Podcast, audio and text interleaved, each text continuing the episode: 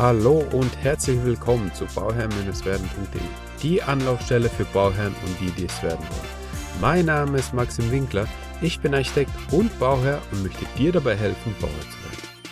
Vor kurzem erreichte mich eine Frage per Mail, die ich gerne ein wenig ausführlicher beantworten möchte.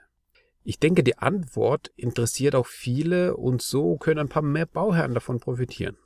Die Frage kam von Marc. Danke für deine Frage, Marc. Ich liebe es, wenn ihr mir Fragen stellt. Egal ob als Kommentar oder per Mail. Ich antworte sie liebend gerne und wenn ich die Möglichkeit habe oder wenn ich das als so wichtig sehe, dass ich es mit anderen teile, dann werde ich es natürlich auch mit einer eigenen Folge beantworten. Und zwar, Marc wollte wissen, was meiner Meinung nach besser sei. Ein Standardpaket oder ein hochwertiger Laminat. Weil er gerade bei den Böden ist und sich die aussuchen möchte. Marc steht halt vor der Frage, welchen Bodenbelag er in sein Traumheim einbringen soll. Ein Standardpaket oder ein hochwertigen Laminat, wobei es preislich die beiden Angebote gleich sind. Die Differenz ist eigentlich zu vernachlässigen, die da vorhanden ist. Ne?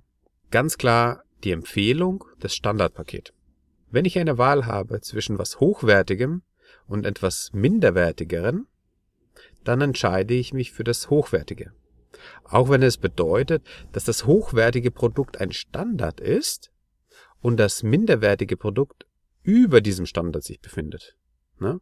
In diesem Fall ist der Laminat das minderwertigere Produkt, aber hochwertiger in seiner Klasse und das Parkett ist das hochwertigere Produkt, aber ein, ja, einfach der Durchschnitt, der Standard in seiner Klasse. Das Parkett ist ein Naturprodukt und der Laminat sind zusammengepresste Holzspäne, die mit einer Folie überzogen sind. Ja, so ganz grob, mehr oder weniger.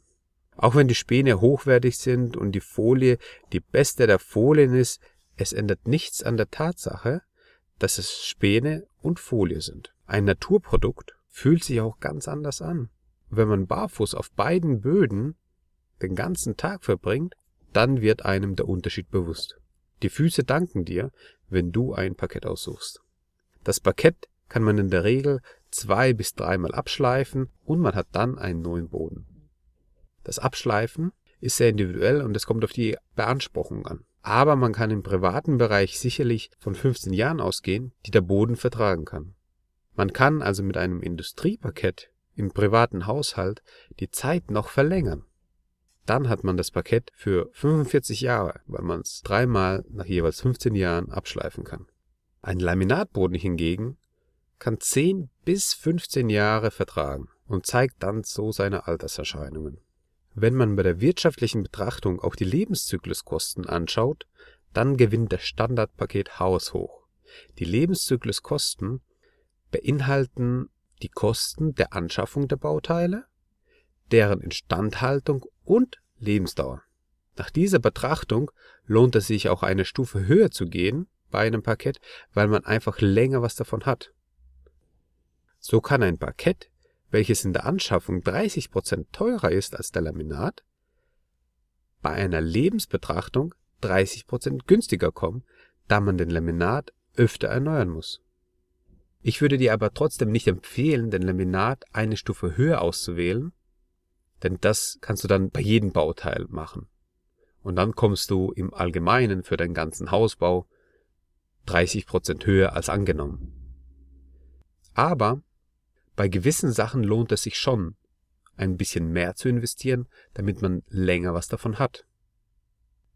So, lieber Marc, ich hoffe, du hattest genug Anregungen zu deiner Frage und kannst auch damit was anfangen.